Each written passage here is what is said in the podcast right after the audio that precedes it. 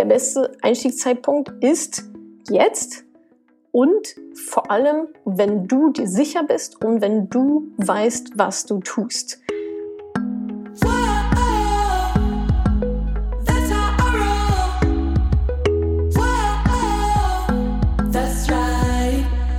Salü, ihr Moneypennies. Aufgrund ja, der aktuellen Situation kommt hier ein kleiner Sonderpodcast zum Thema Corona und Geldanlage.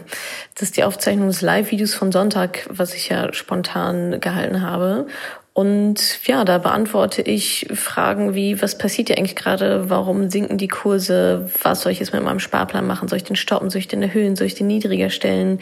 Soll ich jetzt einsteigen oder noch warten? Wann ist eigentlich der beste Zeitpunkt? Wie kann ich meine Investition für Krisen schützen? Wird daraus jetzt eine Weltwirtschaftskrise? Wie geht's an den Börsen weiter? Ich habe mein Notgroschen noch nicht ganz angespart, soll ich trotzdem in die ETFs gehen und so weiter und so fort. Also da habe ich wirklich, ich hoffe, alle Fragen von euch beantwortet. Und ja, die Aufzeichnung ähm, hört ihr jetzt als Podcast. Auch an dieser Stelle, ich bin keine Gesundheitsexpertin und so weiter. Ähm, aber bitte wascht euch die Fingerchen. Ähm, bitte haltet zwei Meter Abstand voneinander. Habe ich gerade gestern nochmal gelesen. Abstand halten zu den Personen, mit denen ihr nicht sowieso tagtäglich in Kontakt seid. Und ansonsten bleibt, soweit es geht, zu Hause und isoliert euch einigermaßen. Ich habe gehört, spazieren gehen in der Familie, spazieren gehen raus in die frische Luft ist vollkommen in Ordnung, da spreche ich nichts dagegen. Es geht hauptsächlich um auch geschlossene Räume und bitte, bitte haltet zwei Meter Abstand voneinander. So, äh, ja, jetzt äh, hört euch aber erstmal bitte diese Podcast-Folge an, damit ihr nicht in Panik geratet. Und ähm, ja, schaut gerne bei Facebook, Instagram vorbei. Da gibt's äh, von mir auch ständig neue Updates und Content zur aktuellen Lage und so weiter. Also bleibt informiert, vertraut auf die vertrauenswürdigen Quellen zu diesem ganzen Thema. Und ansonsten, wie gesagt, ähm, bleibt sauber, bleibt gesund und am besten zu Hause. Und ähm, ja, so können wir alle mithelfen, unsere Mitmenschen zu schützen, auch wenn wir selber nicht zur Risikogruppe gehören. Ansonsten keine Panik, alles wird vorbeigehen und äh, natürlich auch gute Laune und Humor nicht nicht äh, ja vergessen in dieser Zeit. Also viel Spaß bei dieser Podcast-Folge und bleibt gesund, bitte. Herzlich willkommen zu dieser spontanen Session zum Thema Corona und Geldanlage. Was muss ich jetzt wissen? Was sollte ich tun? Was sollte ich auf gar keinen Fall tun? Ähm, da gibt es einiges zu beachten gerade und dann ist aber relativ äh, auch wieder relativ simpel. So, der Aufbau ist auch super simpel. Ihr habt mir vorher schon ganz viele Fragen geschickt. Ähm, vielen, vielen Dank dafür. Es waren echt Hunderte. Wir haben gestern und heute eigentlich den ganzen Tag damit verbracht, äh, die zu sichten und zu konsolidieren. Und genau ähm, so werden wir auch vorgehen. Das heißt, ich werde einfach eure Fragen beantworten. Ja? Also wenn ihr sie bis jetzt noch nicht losgeworden seid, dann schreibt sie am besten jetzt ähm, in die Kommentare ähm, bei Instagram, falls ihr mich hört und seht. I have no idea. Ähm, schreibt es einfach mal rein und in der Zeit beantworte ich schon mal die Fragen, die ihr mir schon vorab gestellt habt. Und vielleicht haben es einige von euch auch schon gesehen. Ich habe gestern noch sehr spontan einen Blogartikel veröffentlicht, auch zu dem Thema, wo auch so die gröbsten Dinge schon mal ähm, beantwortet wurden von mir. Den poste ich gerne auch noch äh, danach in die Kommentare und so weiter. Da gehe ich jetzt auch noch mal ein bisschen drauf ein für alle, die den noch nicht gelesen haben und so ein paar Nuancen habe ich da auch noch mitgebracht. Also, wenn ihr Fragen habt, einfach am besten direkt rein und dann klappern wir die ähm, Stückchen für Stückchen ab. Also erste Frage ganz Top-Level sozusagen. Was passiert gerade an den Finanzmärkten? Was ist eigentlich los? Ganz plakativ die Kurse fallen. Warum fallen die Kurse? Wegen Corona. Ja, die Leute haben Angst, die Leute haben ähm, teilweise Panik, starten Panikverkäufe. Also die Kurve sinkt ähm, die, die Kurve sinkt. Ich habe mir das mal angeguckt anhand des MSCI Worlds beispielsweise. Das ist ja ein, ähm, ein Index, ein Aktienindex, wo circa 1600, ähm, wo die Aktien von 1600 verschiedenen Unternehmen drin enthalten sind und das bildet die Entwicklung, bildet dieser Index sozusagen ab. Das ist der MICI World und da geht es nur um entwickelte Märkte, also eben nicht Schwellenländer, sondern ähm, die stärksten Wirtschaftsnationen der Welt sind da drin enthalten. Und der hat in den letzten Tagen eine richtig, also einen richtigen ja, Crash, also einen richtigen, der ist richtig abgeschmiert. Also innerhalb von wenigen Tagen so richtig steil runter, zwischendurch mal kurz zittrig wieder hoch, aber im Grunde genommen geht es steil runter und zwar so steil wie auch schon lange nicht mehr gesehen, ehrlicherweise. Ähm, um das mal an ein paar Zahlen ähm, festzumachen, ihr könnt, auch, könnt euch auch das Chart angucken, das ist auch in dem Blogartikel drin. Ähm, die Performance des MICI World, also nochmal, das sind 1600 größten, wirtschaftsstärksten Unternehmen der Welt drin, hat innerhalb von einer Woche ähm, einen Kurseinbruch von 10% erlebt. Warum ist das viel?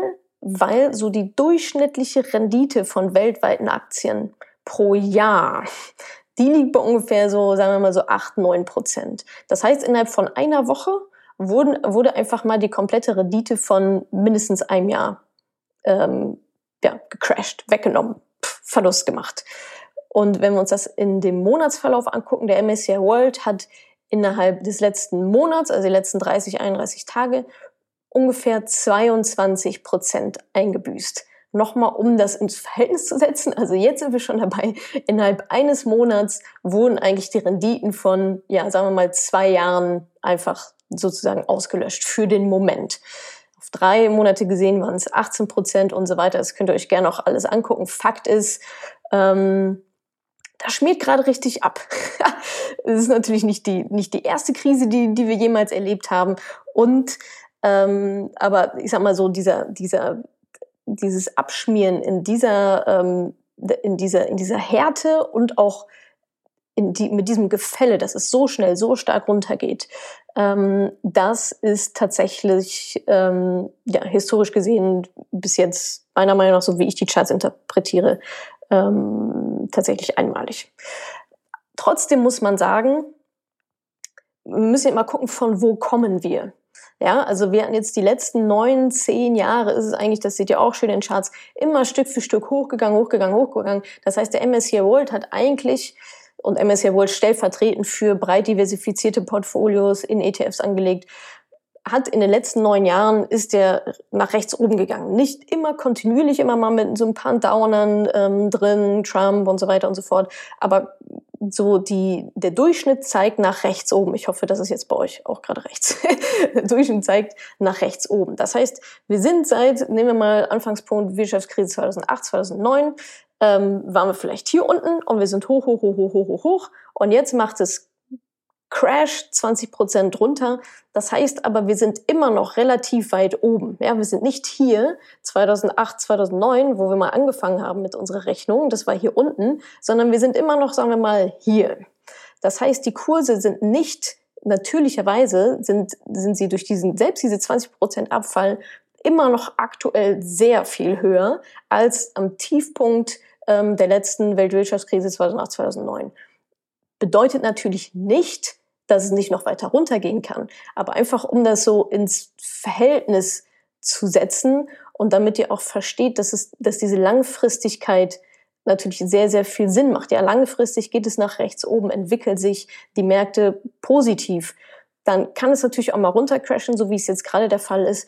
Aber historisch gesehen ist es so, dass das, dass ein Tief nie so tief ist wie das letzte.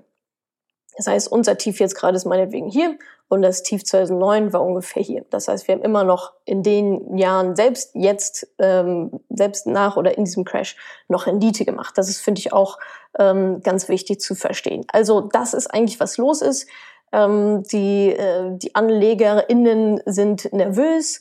Ähm, es herrscht große Unsicherheit aufgrund des Coronavirus. Was heißt das für unsere Wirtschaft? Kommt jetzt die nächste Wirtschaftskrise? Die Leute wollen raus, ähm, verkaufen ihre Aktien. Und da sind wir auch schon bei der Frage, warum sinken denn die Kurse überhaupt? Dazu müssen wir uns nochmal angucken, was ist denn eigentlich ein, was ist denn eigentlich so ein Aktienkurs? Ja, also ein Aktienkurs ist einfach nur der Preis einer Aktie. Mehr ist das, also seht ihr dann, 55 Euro für Aktie XY, keine Ahnung, oder für ETF-Anteil XY. Und Das heißt, was jetzt gerade passiert, ist, dass der Preis sinkt. Ja, wenn er, also wenn ich sage, der, der, der Aktienkurs ist ein Preis und die Kurse sinken, dann heißt das, der Preis sinkt. Und warum sinken Preise, wäre jetzt die nächste Frage. Ha, okay, Aktienkurs ist der Preis, Preis sinkt. Warum denn? Warum sinken Preise? Und wenn wir verstehen, warum Preise sinken, verstehen wir auch, warum die Aktienkurse sinken.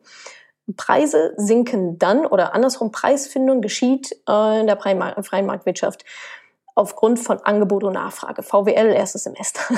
so, da geht es also darum, in welchem Verhältnis stehen Angebot und Nachfrage zueinander. Das ist nicht nur bei Aktien so, sondern ist, ähm, das, ist, das ist bei allem so. Ja? Angenommen, ähm, Beispiel, ähm, Äpfelbeispiel. Ja? Also du hast hier, du ähm, hast vielleicht ganz spezielle Äpfel einer bestimmten Sorte und die sind so dein Eigentum und du findest sie auch richtig gut. Und jetzt kommen deine Nachbarn und sagen, oh, äh, Natascha, ich hätte total gerne ähm, welche von deinen Äpfeln. Die finde ich so toll. Du bist vielleicht die Einzige, die die, die, die hat oder die Einzige, die noch welche hat. Ähm, die hätte ich ganz gerne. Und ich denke mir aber, hm, Moment, nee, also pff, ich finde die Äpfel ja selber eigentlich ganz toll. Und jetzt kommen mir ganz viele Leute an, die die haben wollen. Also wenn ich diese tollen goldenen Äpfel ähm, schon weggebe, dann müsste sie mir echt schon einen richtig guten Preis dafür geben. Das heißt, ich kann den Preis höher ansetzen, natürlicherweise, weil es ganz viel Nachfrage gibt. Und ich habe das Angebot in meinen Händen und ich denke mir, naja, also verschenken werde ich sie jetzt nicht. Wer bietet denn am meisten, jetzt mal übertrieben gesagt. Aber so, so läuft es dann im Endeffekt. Das heißt, meine Äpfel werden ziemlich teuer. Was jetzt gerade passiert an den Börsen mit den Aktienkursen ist genau das Gegenteil von dem.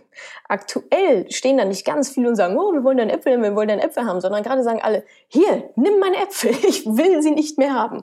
Und auf der anderen Seite stehen Leute, die sagen, oh, nee, also die Äpfel, nö, das äh, möchte ich eigentlich auch gar nicht so gerne haben. Also wenn ich dir schon deine Äpfel abnehme, dann müssen die aber richtig günstig sein.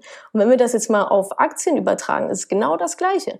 Ja, jetzt bekommen die Leute gerade Panik, weil sie in der Annahme, ähm, in der Annahme gerade stecken, dass sie sagen, okay, jetzt schnell verkaufen, weil ich gehe davon aus, dass die Kurse weiter sinken.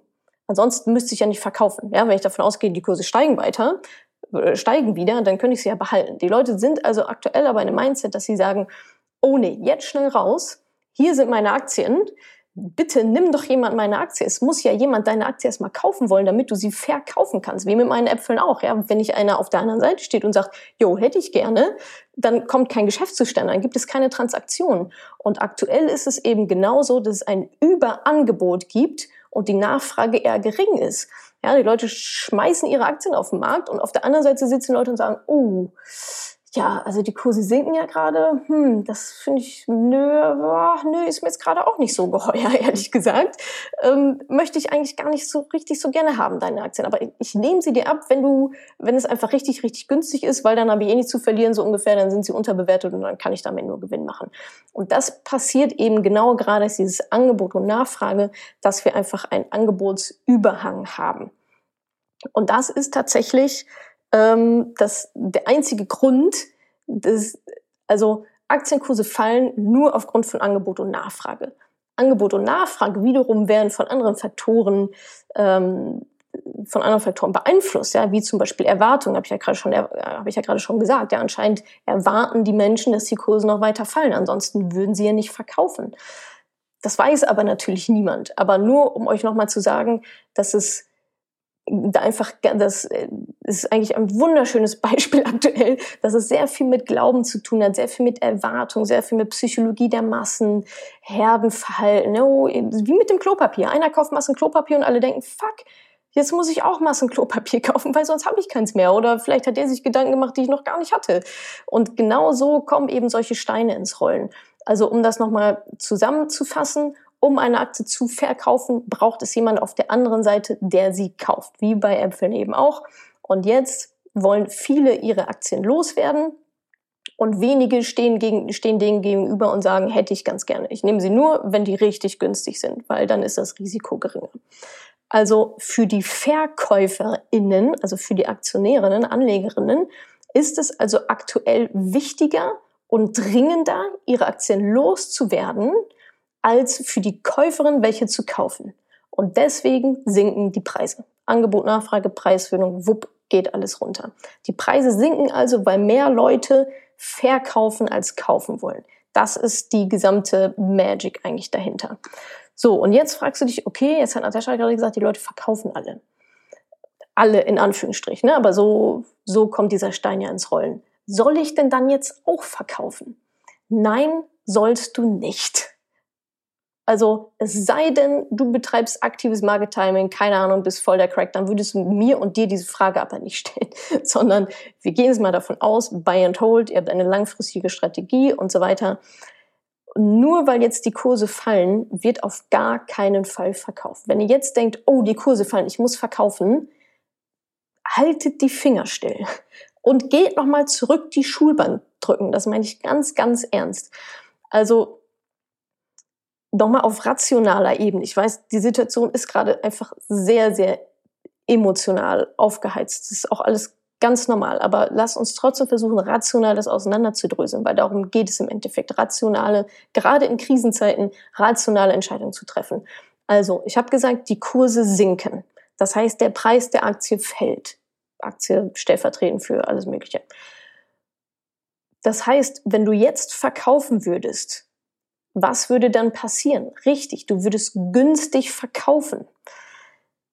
Jetzt kann es aber sein, also ich gehe mal stark davon aus, dass dein Depot gerade in den roten Zahlen steckt.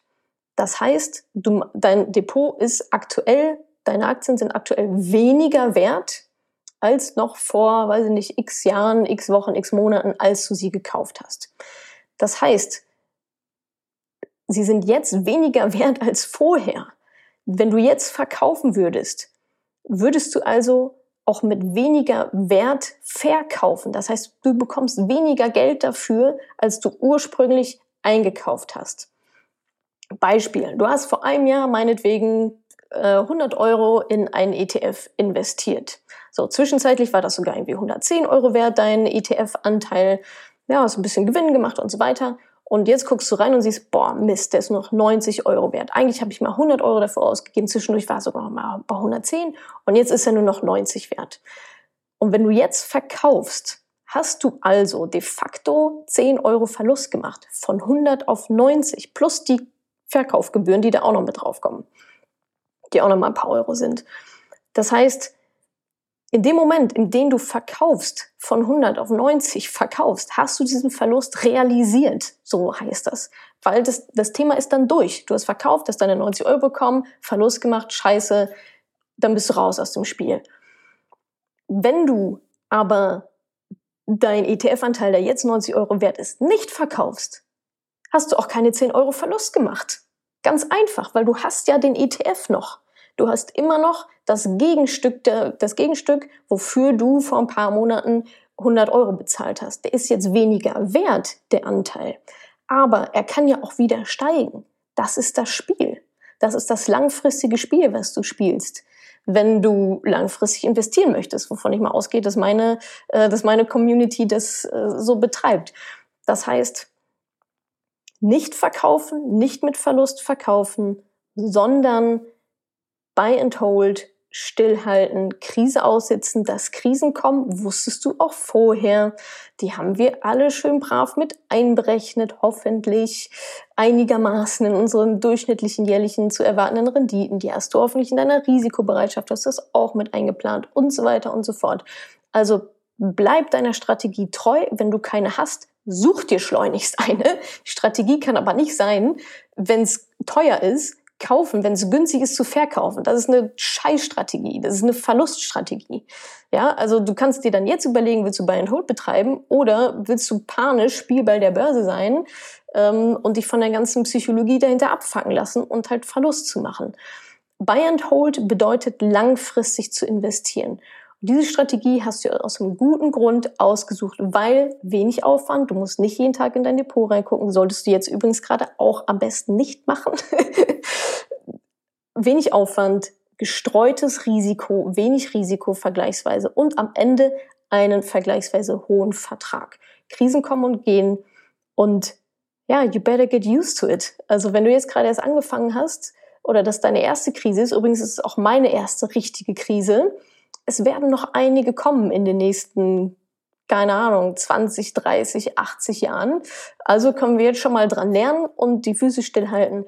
Und auch hier nochmal wichtig zu wissen, vielleicht nochmal ein Mutmacher, das wisst ihr eigentlich auch schon, äh, wenn, wenn ihr mir folgt, aber sich das jetzt nochmal vor Augen zu führen, historisch gesehen, könnt ihr langfristig, und da geht es ab einer Haltedauer von 10, 15 Jahren, langfristig mit breit gestreuten Aktieninvestments keinen Verlust machen. Es gibt historisch gesehen keinen, ich glaube, 15 Jahres Zeitraum, egal welcher Zeitraum, in dem Verlust gemacht wurde, 15 Jahre und länger. Je länger, desto besser sowieso. Aber jetzt verkaufen, weil äh, die Bildzeitung schreibt und Dirk Müller sagt, Nee, das, äh, das machen wir nicht. Ja, also werdet nicht zittrig. Ihr gehört zu den hartgesottenen hoffentlich, ähm, wenn ihr schön die Stufen durchgearbeitet habt, die ich ja auch äh, überall kommuniziere. So, jetzt habe ich gesagt, die Preise sinken, weil alle verkaufen. Ich sage dir, nicht verkaufen. also unter den normalen Umständen ETF langfristige Strategie nicht verkaufen. Dann fragst du jetzt, ja, aber warum verkaufen denn dann alle? wenn sie eigentlich nicht verkaufen sollten. Relativ simpel, weil Menschen selten das tun, was rational gesehen das Richtige wäre. So ist es nun mal. Ganz ehrlich, die Leute kaufen gerade Scharen von Klopapier auf. Was ist daran rational? Nicht so super viel. Also, meine Meinung ist, sie wissen es nicht besser. Viele wissen es nicht besser. Gerade letztens hatte ich im Mentoring auch so eine Frage, ja, aber ich dachte immer, alle, die an der Börse sind, das sind irgendwie solche, solche Cracks. Nein, sind es nicht. Die meisten, die investiert sind, haben von Tun und Blasen keine Ahnung. Die sind in irgendwelche komischen Sachen investiert oder haben irgendwelche Fonds geerbt oder so. Das ist, also die aller, allerwenigsten wissen tatsächlich, was sie tun an der Börse und wissen auch jetzt gerade, was, was zu tun ist. Also, warum verkaufen alle? Weil sie es nicht besser wissen, weil sie zu viel Risiko eingegangen sind, vielleicht ein bisschen gierig waren die letzten zehn Jahre, ging es auch immer schön nach oben, schön reingepfeffert, reingepfeffert, ach, Notgroschen, wer braucht schon Notgroschen? Und jetzt geraten sie halt in Panik, weil sie denken, oh Mist, jetzt geht mir gerade eigentlich meine finanzielle Grundlage flöten. Darauf war ich nicht vorbereitet, warum auch immer. Und äh, jetzt brauche ich Kohle. Das kann natürlich auch passieren, ja, dass manche gar keine andere Wahl haben, als jetzt zu verkaufen, weil sie kein Geld haben. Das ist aber nicht die Schuld der Börse oder die Schuld von Aktien oder die Schuld von irgendwelchen Krisen, sondern das ist einfach schlechte Finanzplanung. Das ist einfach schlecht gemacht, auf Gier aufgebaut, die haben gierig gekauft und jetzt kommt die Angst. Also genau das, was man einfach nicht machen sollte, sich emotional steuern lassen. Gier, Gier, Gier, oh Mist, Angst, Angst, Angst. Ähm, so funktioniert es nicht. Da seid ihr genau drin in teuer kaufen, günstig verkaufen, Verlust gemacht, raus, die Börse ist schuld. Dann, was auch noch dazu kommt, ist, dass natürlich ähm, so selbsternannte Profis gibt. Damit meine ich vor allem Fondsmanager von aktiven Fonds. Ja, ich rede ja immer von ETFs, das sind passive Fonds. Da gibt es nichts hin und her zu verkaufen. Da gibt es keinen Fondsmanager und so weiter, sondern ähm, das ist einfach so, wie es ist, ein ETF. Der bildet den Index ab und so weiter. Könnt ihr alles nachlesen. Jetzt gibt es aber auch aktive Fonds, die von Profis gemanagt werden. So, und da zahlen Menschen relativ viel Geld dafür, dass sie es A nicht selber machen müssen und dass sie B eine bessere Rendite bekommen als mit ETFs, was historisch gesehen nicht so eine super gute Idee ist, weil der große Markt outperformt meistens irgendwelche ähm, aktiven Fonds. Trotzdem sind die jetzt natürlich in Zugzwang und denken sich, oh Mist, äh, Bewährungsprobe, jetzt muss ich aber mal ganz schnell gucken, dass ich hier das verkaufe und das kaufe und das verkaufe und das kaufe. Dadurch entsteht natürlich auch so eine Dynamik, weil die jetzt performen müssen in dieser Krise, um halt ihre Gebühren zu rechtfertigen. Ja, die Menschen zahlen ja immer ein Geld dafür, dass sie jetzt eigentlich besser performen als eben der breite Markt. Wie gesagt, Klammer auf, historisch gesehen sehr selten passiert, Klammer zu. Ähm, von daher die Frage, schaffen sie das? In der Regel nicht. Warum schaffen sie das nicht? Weil auch diese Menschen keine Glaskugel besitzen und nicht wissen, was morgen passiert und nicht wissen, ähm, ja, welches Unternehmen jetzt welche Zahlen morgen schreibt oder welches unter welche Aktie jetzt hoch und runter geht. Es, es weiß einfach niemand. Und ähm, ja, trotzdem gibt es immer noch Menschen, die in aktive Fonds investieren. Whatever. Aber das ist natürlich auch ein Grund für diese Dynamik gerade, warum gerade auch viel äh, verkauft und gekauft wird. Hinzu kommt das Verhalten von Robo-Advisern. Robo-Advisern Robo-Advisor sind ähm, Unternehmen, den, die dein Geld für dich investieren. Ja, anhand von Algorithmen, äh, meistens auch in ETFs ähm, sogar, nehmen dafür auch eine Gebühr, so um die ein Prozent plus minus, ähm, dass du dich nicht darum kümmern musst und werben aber auch damit, in Krisenzeiten sozusagen gegensteuern zu können. Das heißt, die haben einen Algorithmus eingebaut, der sagt, oh, wenn der und der ETF bei dem und dem Kurs ist, am, am definierten Tiefpunkt, wie auch immer die das definieren, keine Ahnung, ähm, dann verkaufen wir sofort alles.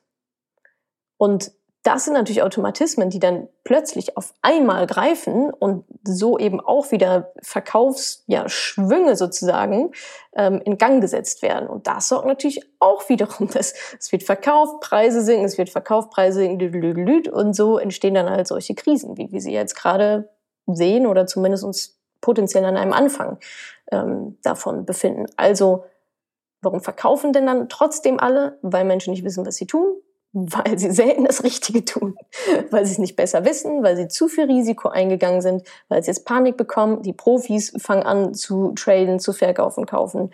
Ähm, und Robo-Advisor, ich weiß gar nicht, ob da jetzt schon das, ähm, deren Grenze sozusagen schon gerissen haben oder ob das alles noch kommt, keine Ahnung, aber das ist auf jeden Fall auch eine Dynamik, die da eine Rolle spielt. So, dann fragt ihr euch jetzt, aber was soll ich denn dann jetzt tun mit meinem Geld und mit meinem Depot? Also erstmal Ruhe bewahren. Keine Panik. Wie gesagt, dass Krisen kommen, wusstest du auch vorher. Tada, hier ist sie, schon lange überfällig. Also ihr merkt, ich gehe jetzt rhetorisch gerade davon aus, dass das nicht übermorgen wieder erledigt sein wird. Kann auch alles sein, aber behandeln wir es mal zumindest als eine Mini-Krise, wie auch immer sie sich jetzt äh, noch weiterentwickeln wird, weil die meisten Depots sind rot, teilweise um die 20 Prozent. Ja, das ist schon das ist schon fett, das ist schon echt bitter. Und natürlich fragt ihr euch jetzt, was soll ich denn, was soll ich tun, wie soll ich mich verhalten? Und deswegen sage ich, erstmal keine Panik, Ruhe bewahren, hier ist die Krise, auf die wir alle gewartet haben. Und wenn ihr, also eigentlich nochmal, wenn das eure, eure erste Krise sozusagen ist, horcht in euch hinein, wie es euch damit gerade geht. Ja, ihr wisst ja, der größte, das größte Risiko seid immer noch ihr selbst, eure emotionale Entscheidung, eure Fehlentscheidung, weil ihr nicht mehr rational agieren könnt. Also horcht in euch hinein, wie geht es euch damit, dass euer Depot gerade rot ist? Was passiert da in euch? Seid ihr die Ruhe selbst oder sagt, Mensch, das ist ja das, was Natascha seit vier Jahren predigt? Alles mitgenommen, alles easy, schön meine Schritte durchgegangen, Risikobereitschaft, Strategie, alles liegt da, Notgroschen und so weiter, ähm, alles schön sortiert. Oder sagt ihr, oh verdammt, ich bin kurz davor, hier auf das Knöpfchen zu drücken und am liebsten würde ich gerade eigentlich alles verkaufen. Das sagt viel darüber aus, wie stressresistent ihr bei diesen, in diesen Geldangelegenheiten seid. Ja, dann kommt es doch irgendwann wieder auf die emotionale Ebene. Ich gehe jetzt mal davon aus, dass ihr nicht nicht zu viel Geld investiert habt, ähm, so dass ihr es jetzt rausziehen müsst, sondern eher so ein Unwohlsein, so, oh Gott, was kann jetzt noch irgendwie alles kommen? Ich weiß nicht, so eine Unsicherheit. Und ja, wenn das bei dir der Fall ist, dann nochmal zurück und nochmal neu die Risikobereitschaft bestimmen. Wer bei mir gelernt hat, wie das alles funktioniert, der hat seine Risikobereitschaft sehr detailliert bestimmt. Wer das nicht gemacht hat, dieses Kapitel geskippt hat oder gar nicht wusste, dass man das machen sollte, Heidi ho ab dafür. Jetzt ist der Zeitpunkt, sich damit zu beschäftigen. Weil wenn ihr jetzt emotional in Panik geratet, dann ist, dann heißt es eigentlich nur, dass ihr zu viel Risiko eingegangen seid. Weil wenn ich genug Geld noch als Sicherheiten habe und meinetwegen, keine Ahnung, noch irgendwelche anderen Vermögenswerte, also total entspannt bin, ähm, und gut finanziell trotzdem abgesichert bin. Ja, man hat meinen Notgroschen für sechs Monate, keine Ahnung. Ähm, und jetzt geht die Börse ein bisschen, ein bisschen runter. Pff, das hat mich dann eigentlich gar nicht zu jucken, wenn ich das gut alles strukturiert und organisiert habe. Ähm, weil dann bin ich ja auch nur das Risiko eingegangen, was ich auch handeln konnte. Ja, das Risiko stellt ihr selber ein. Also zwingt euch ja keiner dazu, euer gesamtes Erspartes in Aktien anzulegen. Bitte tut das nicht. Aber vielleicht ist es passiert, weil ihr dann zu hohes Risiko eingegangen seid. Das heißt, an dieser Stelle nochmal zurück, horcht in euch hinein. Wie geht es euch damit? Wie ist eure gesamte finanzielle Lage aktuell? Und dann gegebenenfalls nochmal das Portfolio anpassen auf eine vielleicht niedrigere Risikostufe. Und ansonsten, was soll ich mit meinem Gelddepot tun? Erstmal nichts, wie gesagt, nicht verkaufen und wenn überhaupt, wenn es dir in den Fingern juckt, dann eher nachkaufen als verkaufen. Ja, da greife ich jetzt schon ein bisschen auf die anderen Fragen ähm, vorab, aber hä, die Kurse fallen doch, warum soll ich den dann jetzt kaufen? Na, weil es gerade günstig ist. Ja, jetzt ist es schön günstig. Beispiel aus dem wahren Leben, wenn Benzin günstig ist, fahren alle tanken. wenn Winterschlussverkauf ist, fahren alle shoppen um günstig einzukaufen. Und genauso ist es jetzt gerade auch an der Börse. Es ist quasi Winterschlussverkauf. Ja? Also du bekommst mehr für dein Geld. Äh, gehen wir jetzt nämlich zum nächsten Punkt ähm, oder kommt gleich auch noch genau. Kam, da gab es nämlich noch die nächste, noch eine weitere Frage, die sehr häufig von euch kam, kam. Soll ich meinen Sparplan besser stoppen jetzt? Nein, auch nein. Nicht stoppen, nicht aussetzen. Du hast doch eine Strategie. Du hast dir doch überlegt, dass du 100 Euro im Monat, wie auch immer, was, wie viel auch immer das jetzt bei dir genau ist, investieren möchtest. Und genau das ziehst du jetzt durch. Du hast dir doch nicht gedacht, ja, also ich also ich mache einen Sparplan für 100 Euro, aber nur wenn es teuer ist. Nur wenn alles grün ist. Das macht ja gar keinen Sinn. Sparplan ist ja genau dafür da, monatlich zack, zack, zack zu investieren, Cost-Average-Effekt mitnehmen, schön immer den Durchschnitt, mal kaufst du günstiger, mal kaufst du teurer. Was heißt das, mal kaufst du günstiger, mal kaufst du teurer? Das ist ja dieses Wunderschöne an diesem Sparplan. Du nimmst ja ein festes Budget. Das war jetzt in meinem Beispiel die 100 Euro. Und du hast also 100 Euro und bekommst mal für diese 100 Euro X Anteil an ETFs und mal Y Anteil an ETFs, je nachdem, wie teuer oder günstig sie halt sind oder Aktien oder was auch immer du besparst. Beispiel aus dem wahren Leben, wieder mein Äpfelchen-Beispiel. Auch hier hast du ein Budget, ja, du hast 10 Euro in der Hosentasche und dein Auftrag ist, kauf so viele Äpfel, wie du dafür bekommst. Gehst also in den Laden, sagst hier, ich habe 10 Euro, wie viele Äpfel bekomme ich dafür? Ja, also ein Apfel kostet 1 Euro, hier sind 10, 10 äh, Äpfel. Gut, alles klar, gehst nach Hause. Das war vor, sagen wir mal, zwei Monaten. Jetzt ist es so, du hast immer noch 10 Euro in der Hosentasche und dein Auftrag ist immer noch, kauf so viel Äpfel, wie du für 10 Euro bekommst. Du gehst wieder in den Laden, oh, heute kosten die Äpfel ja nur 50 Cent. Das ist ja super. Dann bekomme ich für meine 10 Euro ja nicht 10 Äpfel, sondern 20 Äpfel. Und genauso ist es mit Aktien-ETF-Sparplänen auch. Du bekommst mehr Anteile, mehr Äpfel, mehr ETF-Anteile für deinen gleichen Betrag. Und jetzt ist natürlich bei Aktien und ETFs das Schöne, die steigen ja sukzessive auf lange Sicht gesehen im Wert. Das heißt, es macht ja einen Unterschied, ob du zehn Äpfel, oder bleiben wir mal bei den Anteilen, zehn Anteile hast, die im Wert steigen. Oder ob du 20 Anteile hast, die im Wert steigen. Das ist ja finanziell ein riesengroßer Unterschied. Ja, also ob 10 Anteile um 10% wachsen oder ob 20 Anteile um 10% wachsen. Das, es kommt ja am Ende mehr raus. Ja? Du hast günstig viel eingekauft und wenn es teuer wird, wenn die Preise steigen, hast du eben mehr Rendite auf deine 20 Äpfel als auf deine 10. Und das ist eigentlich die ganze Mechanik dahinter. In diesem günstig einkaufen und dann halt abwarten, abwarten, abwarten, bis die Kurse wieder steigen. Und davon kannst du dann deine Altersvorsorge teilweise machen. Also nein, Sparplan nicht stoppen. Genau dafür ist er da. Wie gesagt, du hast dich nicht hingesetzt hast überlegt, ja, ein Sparplan ist eine coole Sache, aber ich möchte bitte nur investieren, wenn es grün ist und wenn es am teuersten ist. Nein, Sparplan, rein damit. Lass ihn wie immer oder erhöhe ihn leicht. Dazu komme ich später auch noch.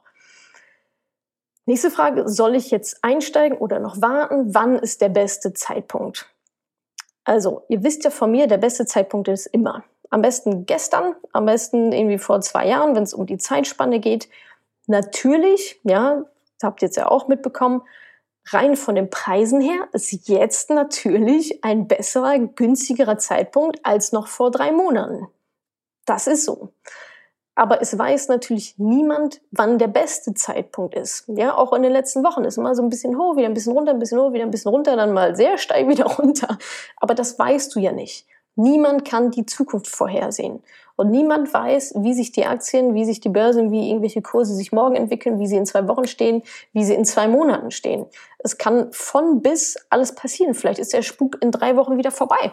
Ja, und während du immer noch wartest und denkst, ah, du stehst am Spielrand und wartest, ähm, dein, dein Cash endlich zu investieren und wartest und wartest und wartest auf den absoluten Tiefpunkt, weil du willst am absoluten Tiefpunkt investieren, die geht's auf einmal wieder hoch und dann denkst du, fuck, ich habe den Zeitpunkt verpasst. Da, das ist nämlich das Fiese. Rückwirkend weiß man ja, wann der beste Zeitpunkt gewesen wäre. Im Rückspiegel. Aber du kannst nicht nach vorne gucken und weißt nicht, oh, nächste Woche Dienstag um 12.32 Uhr, da ist der beste Zeitpunkt, da investiere ich. Wenn das so einfach wäre, würden es ja alle machen. Dann brauche ich ja nicht Buy and Hold machen. Dann weiß ich ja ganz genau, wann ich, keine Ahnung, monatsweise ähm, kaufe und verkaufe. So läuft es halt aber nicht. Ähm, von daher, der beste Einstiegszeitpunkt ist immer noch jetzt und vor allem, wenn du dir sicher bist und wenn du weißt, was du tust. Der beste Einstiegszeitpunkt ist, wenn du dich dazu bereit fühlst, ganz rational, nicht jetzt die Gier herrschen lassen, oh, jetzt ist der perfekte Zeitpunkt und ich muss das jetzt ganz schnell machen, weil wer weiß, was in zwei Wochen ist. Und dann ohne Wissen einfach reinzuspringen, das ist gierig. Gierig wollen wir nicht. Ja, ihr schwankt gerade zwischen Gier und Angst. Beides wollen wir nicht. Wie kann man Gier und Angst wettmachen? Indem man sich informiert, indem man sich das Wissen einholt. Jetzt bitte nicht gierig werden, weil dann passiert mit euch in zwei Wochen genau das Gleiche. Seien wir doch mal ehrlich. Wenn ihr wieder nicht wisst, wie es funktioniert, warum das jetzt gerade so ist, wie es ist, was ist eigentlich die Strategie, was sind eigentlich ETFs, und so weiter und so fort. Wie ist eigentlich meine Risikobereitschaft? Was ist eigentlich das Weltportfolio? Wie teile ich meine Risikobereitschaft auf? Und so weiter. Wenn ihr da keinen Plan habt, wenn ihr bis jetzt nicht wusstet, wie Börsenkurse entstehen, seid ihr ganz, ganz am Anfang und überhaupt nicht bereit, euer Geld an der Börse zu investieren. Und dann macht ihr nämlich genau das Gleiche. Oh, jetzt schnell rein, take my money und in zwei Wochen, zwei Monaten sitzen wir wieder hier oder ihr schreibt mir wieder eine E-Mail, ja, aber jetzt ist irgendwie alles rot, was soll ich denn tun? Hm. Und dann aus Panik am besten verkaufen. Das, das wollen wir einfach nicht. Ihr, ihr wollt das nicht. Da hat keiner, da hat niemand etwas davon. Es wird euch einfach sehr, sehr teuer zu stehen kommen. Also bitte macht das nicht. Wo war ich denn jetzt? Bin ich ein bisschen abgeschweift. Ähm, soll ich einsteigen oder warten bis der Zeitpunkt? Ähm, genau, ja. Ich denke, was, was einfach wichtig ist, generell an der Börse und generell auch jetzt, besinnt euch darauf, dass ihr nichts wisst. So ist es. Wir wissen alle nichts. Wir haben alle keine Kontrolle über die Zukunft. Wir wissen nicht, was in Zukunft passieren wird. Und das gilt es einfach zu akzeptieren. Natürlich kann man jetzt spekulieren. Ja, das machen auch einige. Können wir spekulieren und irgendwie ein bisschen Spielgeld verzocken oder so. Könnt ihr auch gerne alles machen. Aber bitte nicht eure Rente. Und bitte nicht, wenn ihr sagt, ich brauche dieses Geld auf jeden Fall. Ja, also bei mir geht es ja um langfristiges Investieren, breit diversifiziert. Und da haben solche Zockereien überhaupt gar keinen gar kein Platz drin. Und nochmal, um es nochmal deutlich zu machen, die Rendite auf die nächsten Jahre, nochmal zurück zum Zeitpunkt, die Rendite auf die nächsten Jahre, auf die nächsten 10, 15, 20, 50 Jahre, wie viel Zeit auch immer du noch hast, wie lange du investieren möchtest, die kommt durch die Zeitspanne. Je früher du anfängst, desto besser. Es ist es kommt nicht darauf an, wann genau du eingestiegen bist. Ja, vielleicht kannst du es damit ein bisschen feinjustieren. Aber auf die nächsten 30 Jahre ist dieser Einstiegszeitpunkt gerade jetzt wirklich nicht so relevant. Plus, du weißt sowieso nicht, ob ein guter Einstieg Vielleicht war der vorgestern, äh, vorgestern nicht, Freitag. Ja, doch. Also rückblickend gesehen, weil es gerade letzten Montag, Black Monday, da war der beste Einstiegszeitpunkt. Hast du investiert? Nein. so. So viel dazu. Ähm, ja, vielleicht ist morgen nochmal ein Black Monday. Man weiß es nicht. Vielleicht kommt er auch nie wieder. Vielleicht war es das auch schon. Vielleicht geht es aber auch die nächsten sieben Jahre bergab. Keiner weiß es. Also, das gilt es zu akzeptieren. Wisst einfach, dass ihr nichts wisst. Informiert euch, wie es funktioniert. Macht eure Strategie auf die nächsten 30 Jahre und nicht auf die nächsten drei Wochen. So, das habe ich schon erzählt. Ähm, trotzdem, wie kann ich denn meine Investitionen vor Krisen schützen? Auch noch eine Frage. Also erstmal nochmal vorab, nochmal ganz, ganz deutlich, Krisen gehören dazu. Durchschnittlich so alle acht bis zehn Jahre. Jetzt waren wir tatsächlich schon überfällig. Krisen gehören normal dazu. Und wenn du dich an diesen Gedanken nicht gewöhnen kannst oder wenn du das nicht willst oder wenn dir das alles nicht geheuer ist, wenn es dir das nicht wert ist, das auszusitzen, dann investier dein Geld bitte einfach nicht. Niemand zwingt dich, dein Geld zu investieren. Ja, mal, also es gibt mehr Vorteile als Nachteile, aber wenn du sagst, nee, das ist irgendwie, will ich nicht, ist nicht mein Ding, dann tu es halt einfach nicht. Ist doch auch vollkommen okay. Es ist ja, ist ja deine Entscheidung. Natürlich kann man natürlich einiges tun, um so einen vorübergehenden Schaden, weil der, das ist, was eine Krise eigentlich ist, ein vorübergehender Schaden. Ja, sie wird auch wieder vorbeigehen, Leute. Ja, die Welt bricht nicht zusammen. Ähm, natürlich kann man so einen vorübergehenden Schaden eindämmen. Das macht man allerdings am besten vorher schon. Zwar erstens wissen, was du tust. Nochmal, eigne dir Wissen über die Börse an. Das ist immer, immer, immer der erste Schritt. Du findest ganz viele Sachen kostenlos auf meinem Blog, auch auf anderen Blogs, Bücher und so weiter. Das ist der erste Schritt. Punkt zwei investiere ausschließlich gemäß deiner Risikobereitschaft Und wenn du zwischen zwei Risikoklassen hängst, nimm die geringere. War auch immer meine Empfehlung der letzten Jahre. Also diejenigen, die mich jetzt panisch verkaufen, nochmal, die haben diesen allerwichtigsten Schritt. Wie viel Risiko will, kann und darf ich überhaupt eingehen? Nicht gemacht oder nicht sorgfältig gemacht. Sind gierig reingegangen oder auch ein bisschen blauäugig, keine Ahnung, und merken jetzt, oh verdammt, das war ein bisschen, das ist gerade irgendwie zu heavy. Das kann ich vielleicht wirtschaftlich gar nicht aushalten. Das darf natürlich auf keinen Fall passieren. Also kenn deine Risikobereitschaft und investiere nicht mit mehr Risiko, als du verträgst, nur weil es irgendwie schön günstig ist und du vielleicht ein bisschen gierig wirst. Das wollen wir nicht. Drittens, Diversifikation. Streue deine Investments breit, um auch das Risiko zu streuen und einzudämmen. Das ist natürlich ein himmelweiter Unterschied, ob du dein Geld in fünf Unternehmen investierst, in nur fünf Unternehmen investierst, oder ob du dein Geld in 1600 Unternehmen investierst. Ja, hier ist, hier ist dein ganzes Risiko auf fünf Unternehmen. Und hier ist dein Risiko verteilt auf 1600 Unternehmen oder idealerweise vielleicht sogar noch mehr. Also Risiko streuen, dafür sind ETFs ja da. Breit gestreute ETFs, Buy and Hold läuft. Das ist nämlich der vierte Punkt. Halten, halten, halten. Die Langfristigkeit sorgt für die Rendite. Jetzt nicht verkaufen, sondern weiter halten über die nächsten x Jahre. Wie gesagt, von, über eine Haltedauer von 15 Jahren kannst du mit breit gestreuten Investments historisch gesehen keinen Verlust machen. Darauf müssen wir uns gerade jetzt immer wieder besinnen und nur Geld investieren, das du nicht brauchst in den nächsten Jahren. Investiere bitte wirklich nur das Geld, was du in den nächsten Jahren nicht brauchst, auf das du verzichten kannst. Ja, denn jetzt aktuell ist es so, dass da viele drauf verzichten müssen, weil die Werte einfach gerade nicht da sind. Und das ist das Allerallerstimmste, jetzt in so einer Krise nicht liquide zu sein und zu sagen, okay, verdammt, ich muss jetzt verkaufen, weil ich habe gerade sonst kein Cash mehr. Das ist blöd. Wenn das nicht anders geht, okay, müsst ihr in den sauren Apfel beißen. Aber das soll natürlich idealerweise nicht passieren. Fängt man ab durch eine vernünftige, strategische, rationale Finanzplanung, die jede von euch selbst machen kann. Wird daraus jetzt eine Weltwirtschaftskrise? Tja, ich weiß es nicht. Keine Ahnung. Meine Meinung ist ja. Also ich könnte es mir gut vorstellen, dass daraus, dass es nicht übermorgen wieder vorbei ist. Warum? Weil ähm, meiner Meinung nach gerade unsere, gerade auch die Realwirtschaft sehr, sehr stark betroffen ist und auch wahrscheinlich auch noch betroffen sein wird. Warum? Erstens, weil die Menschen in Krisenzeiten natürlich ihr Geld zusammenhalten. Ja, also alle werden sich jetzt dreimal überlegen, äh, also viel Geld auszugeben für ihn, für, für ein Auto oder für einen Urlaub, jetzt mal abgesehen von, dass Urlaub vielleicht gerade eh nicht, eh nicht möglich ist, oder irgendwelche anderen großen Investitionen zu tätigen, einfach weil es sehr, sehr unsicher ist. Das heißt, die Leute halten vielleicht eher ihr, ihr Geld zusammen und warten, bis sich die Lage wieder entspannt hat. Heißt, es kommt kein Geld in die Wirtschaft. Heißt, die Leute geben kein Geld aus, die Unternehmen erwirtschaften nichts. Ähm, ja, sinkende Umsätze, sinkende Gewinne, weniger Löhne, Arbeitsplätze gehen flöten und so weiter. Also das ist ja diese Spirale, die da in Gang gesetzt wird. Und aktuell sehen wir natürlich auch, dass ja also gewisse Branchen, die, denen geht es ja jetzt schon, also im Vergleich dazu, wie lange diese Krise eigentlich gerade anhält, nämlich de facto ein paar Tage oder Wochen, ähm, geht es ja jetzt schon einigen Branchen einfach sehr, sehr, sehr, sehr schlecht. Warum ist das so? Weil einfach aktuell Dinge verboten werden.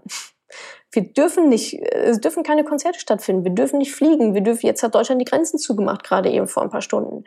Ähm, wir dürfen nicht in Clubs feiern gehen, Restaurants und so weiter. Das heißt, diese Unternehmen erwirtschaften gerade null Umsatz. Und natürlich hat das Auswirkungen auf alles, was damit dranhängt. Und das sind nicht nur die riesengroßen Eventveranstalter, die ähm, hoffentlich in den letzten Jahren gut gewirtschaftet und gute Cash-Reserven aufgebaut haben, sondern auch alles, was damit dranhängt. Das ist auch der kleine, der kleine Club, das ist der kleine Blumenladen um die Ecke. Ähm, das sind Moderatorinnen, die eigentlich auf Messen äh, Sachen moderieren oder Events moderieren. Das sind Fotografen, die eigentlich Fotos machen sollten auf irgendwelchen Events und Messen und so weiter. Das sind Flugbegleiterinnen, das äh, sind die äh, Currybudenbesitzer, der seinen Hauptumsatz immer samstags damit gemacht hat, wenn äh, 20.000 Fußballfans an seiner Bude vorbeigelaufen sind. Die kommen jetzt halt nicht. das ist auch der Taxifahrer, der seit ja, einigen Tagen wahrscheinlich gar keine Flughafenfahrten mehr hat und jetzt wahrscheinlich einfach gar keine Fahrten mehr haben wird. Und das wird womöglich zu Insolvenzen führen, zu ähm, Arbeitsplatzverlust führen. Ich sehe es in meinem Unternehmerumfeld ja auch. Die Leute schwimmen gerade hart und müssen, also haben eigentlich keine andere Wahl, als Kurzarbeit ähm, anzuordnen, ähm, unbezahlten Urlaub, die Leute in unbezahlten Ur Urlaub zu schicken, ja, die ersten Mitarbeiter dann vielleicht auch zu entlassen.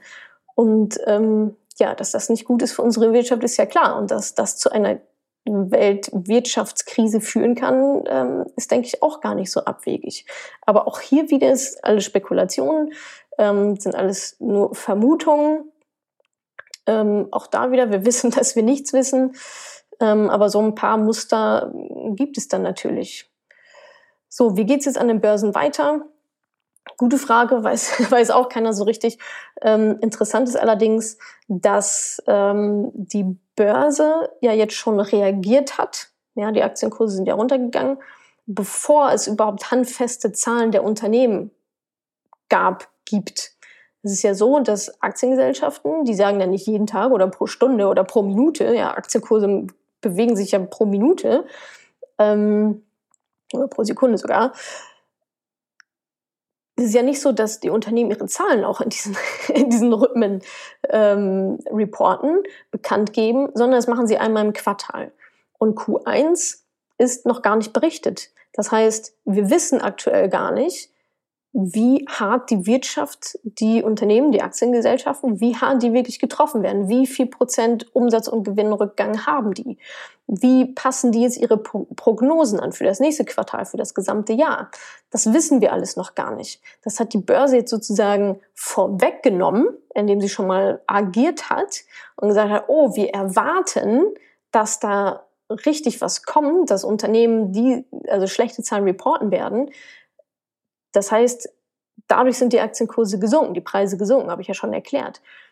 Die Börse läuft also gerade vor. Ja, die Börse ist schon hier und die Unternehmen sind noch hier. Und wir, ja, wir haben ja noch gar keine Zahlen, Zahlen gesagt, aber die Anlegerschaft hat natürlich gewisse Erwartungen, aus gutem Grund natürlich auch.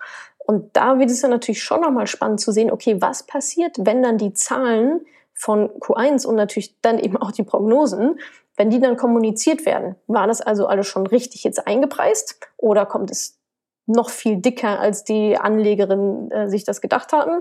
Oder ist doch alles gar nicht so schlimm und die Kurse gehen wieder ein bisschen hoch? Also das wird jetzt in den nächsten ähm, Wochen und Monaten sicherlich auch sehr interessant, ähm, das, ähm, das zu beobachten. Und dazu äh, ist mir auch noch eine Stelle, falls ihr das Buch noch nicht gelesen habt, ähm, würde ich das auf jeden Fall, jetzt haben wir alle Zeit, äh, das auf jeden Fall nochmal nachholen. André Costoliani, da, also Börse, also André Costoliani, die Kunst über Geld nachzudenken. Ähm, ganz viele Börsenweisheiten, Tulpenkrise und so weiter, könnt ihr alles nachlesen. Und da beschreibt er nämlich auch, ähm, dass Börse und Wirtschaft sich verhalten wie ähm, ein Hundebesitzer, der mit dem Hund Gassi geht. Ja, der Hund rennt vor, äh, kommt wieder zurück, rennt wieder vor, kommt wieder zurück. Und das ist quasi die Börse, während der Hundehalter, Hundehalterin ähm, relativ gemächlich spazieren geht und so äh, ihr Tempo hält. Und die Börse flackert die ganze Zeit rum und geht vor und zurück, geht vor und zurück. Ähm, und genau das ja, sehen wir jetzt eigentlich auch, dass die Börse sehr stark vor, also extrem plakativ, extrem intensiv ähm, vorgerannt ist. Und jetzt müssen wir erstmal gucken, was überhaupt die Unternehmen, die Unternehmen reporten. So, seid ihr noch da, Facebook? Okay. Okay, also ja, wichtigste Frage zuerst. Sind die Bücher im Hintergrund nach Farben sortiert? Ähm, das ist, glaube ich, die wichtigste, also mit neben, soll ich jetzt alles verkaufen? Glaube ich, die, die zweitmeistgestellte Frage. Sind meine Bücher im Hintergrund sortiert, äh, nach Farm sortiert? Ja, sind sie. Ich zeige euch das gerne mal. Da oben schwarz, ne, ne, ne, und unten geht's weiter. Warum? Weil ich das total beruhigend finde, ehrlich gesagt. So, aber wir sind ja noch nicht durch mit allen Fragen. Ich mache nochmal fix weiter. Ähm, auch eine sehr gute Frage, ähm, über die ich auch nachgedacht, erstmal nachdenken musste. Ähm, ist es moralisch vertretbar, jetzt zu profitieren, jetzt einzusteigen? Meine Meinung dazu, erstmal ist das natürlich sehr individuell, aber meine Meinung dazu ist, ähm, ich persönlich profitiere nicht davon, wenn es Unternehmen schlecht geht, sondern wenn wir jetzt, also ich bin sowieso investiert, ja, ich bin sowieso investiert seit Jahren und äh, von daher ähm, habe ich auch die ganzen Hochs mitgenommen, halt gekauft, wenn es teuer ist und so weiter. Ähm, aber bei mir ist es ja nicht so, dass ich davon profitiere, wenn es bergab geht, sondern ich profitiere erst wieder, wenn es wieder bergauf geht. Ja, das heißt, ich nehme den Positivtrend dann natürlich mit. Andersrum gibt es natürlich auch ja, Spekulanten, ähm, Spekulatien, Spekulatius, ähm, Spekulanten, die ähm, genau das Gegenteil machen. Die wetten darauf, dass die Kurse fallen und ähm, gehen short in irgendwelche Sachen rein und mit Hebelgeschichten und so weiter. Ganz crazy Sachen, die es da gibt.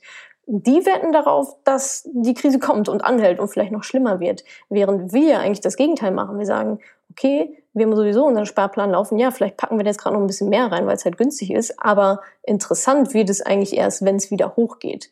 Das heißt, ich sehe es eigentlich eher als Positivgeschichte plus Apple und irgendwelche anderen Unternehmen, die haben nichts davon, wenn ich ein ETF kaufe, wo die drin enthalten sind. Die haben was davon, wenn ich ein MacBook kaufe. Und so ist mit den anderen Unternehmen eben auch. Wer sind die Gewinner? Wer sind potenzielle Gewinner der Krise? Naja, könnt ihr euch ja überlegen, ja, also welche Branchen sind denn jetzt gerade gefragt? Das ist sicherlich alles, was mit Hygiene zu tun hat, Seife, Desinfektionsmittel, das sind Reinigungsunternehmen, ähm, Gesundheitsbranche sicherlich auch, ja. Der Bund hat gerade 10.000 Beatmungsgeräte ähm, geordert von der Firma Dräger. Ähm, wenn ihr sagt, oh, dann kaufe ich jetzt Dräger-Aktien, forget it, das ist alles schon lange eingepreist. ja, die Aktien sind bereits hochgegangen. Das, ihr macht damit keinen guten Deal. Also meiner Meinung nach. Ähm, was mir sonst noch einfällt, ist sicherlich auch die digitale Unterhaltungsbranche. Ja, was machen die Leute denn jetzt alle zu Hause in Quarantäne? Netflix, Spotify, ähm, keine Ahnung, Amazon Prime, vielleicht lesen auch wieder ein paar Bücher, Kondomindustrie, keine Ahnung, was man halt so macht, wenn man, wenn man sehr viel zu Hause ist. Sicherlich auch günstige Lebensmittel. Ja, also nochmal angeknüpft an vorhin, wenn die Leute ihr Geld zusammenhalten, wenn sie eher natürlich günstiger einkaufen möchten als teuer, kann es natürlich auch sein, dass die Discounter ähm, davon nochmal profitieren. Ansonsten, genau, war noch eine Frage, monatliche Sparrate jetzt erhöhen. Rein von, den, rein von der Preislogik, ja. Also wenn du sagst, du hast Cash übrig und wolltest das sowieso investieren und wolltest das vielleicht in drei Monaten irgendwie erst machen, aber überlegst das jetzt zu tun, klar, dann kannst du das natürlich machen. Wie gesagt, jetzt ist gerade günstig. Wovor ich aber nochmal ausdrücklich warne, ist jetzt reinzugehen mit Geld, was ihr eigentlich nicht habt, was ihr eigentlich äh, vielleicht sogar braucht in ein, zwei, drei, vier, fünf Jahren, auf jeden Fall braucht, äh, nur jetzt reinzugehen, weil es günstig ist. Das bitte nicht machen. Also bitte beachtet die Regeln, vor allem nur mit dem Cash reingehen, was ihr in den nächsten Jahren nicht braucht. Also das Geld investieren, was ihr sowieso investiert hättet, den Zeitpunkt jetzt vorzuverlegen, ja, why not? Aber nicht jetzt sagen, heidi ho, äh, ich verkaufe alles, ich nehme Schulden auf und gehe geh jetzt rein. Ähm, das bitte nicht. Jetzt auf Shoppingtour, da geht's noch weiter runter. Wie gesagt, ähm, weiß man nicht, keine Ahnung. Der Lowpunkt war vielleicht letzten Montag. Vielleicht haben wir ihn schon alle verpasst. Ähm, meine Devise, Sparplan weiterlaufen lassen, vielleicht ein bisschen erhöhen. Das werde ich auf jeden Fall auch tun. Ähm, bisschen mehr reingeben. Und ja, dann gucken, was passiert. Wie lange wird die Krise dauern?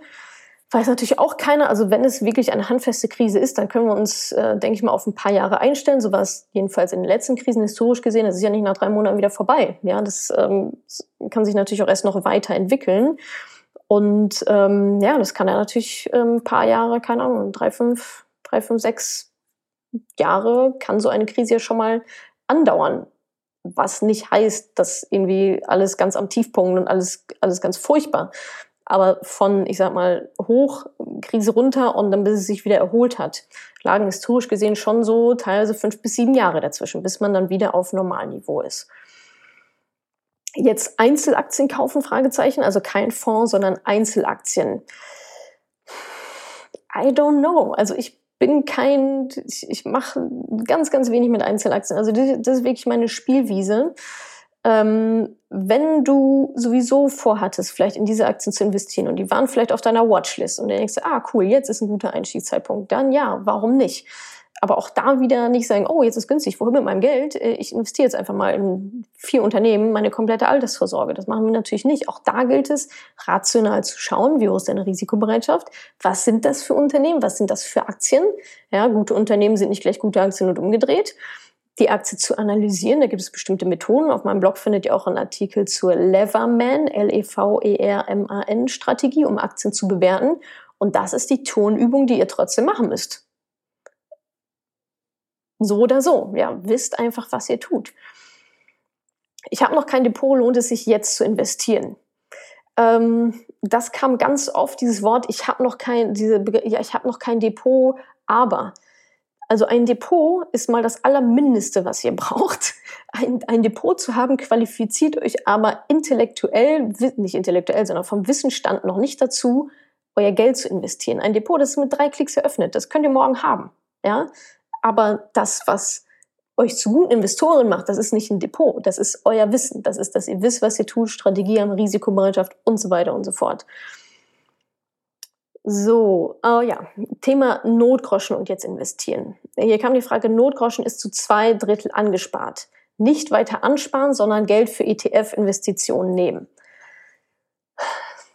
Rotes Tuch. Ich wedel mit der Fahne. Es ist natürlich sehr individuell. Ja, du könntest jetzt sagen, okay, Notrauschen ist zu zwei Drittel angespart, das ist ja schon mal gut. Wie ist denn die Wahrscheinlichkeit, wie ist denn die Aussicht darauf, dass du den noch ganz ansparen kannst in der nächsten Zeit? Wie sicher ist dein Job aktuell? Fragt euch das bitte mal alle ganz, ganz ernst. Wie sicher ist dein Job aktuell wirklich? Wie sicher ist deine Selbstständigkeit aktuell wirklich? Welche Menschen sind von dir finanziell abhängig? Also gerade gilt es mehr denn je, Sicherheiten, also erstmal dieses Sicherheitspolster aufzubauen und lieber mehr als weniger, ehrlich gesagt.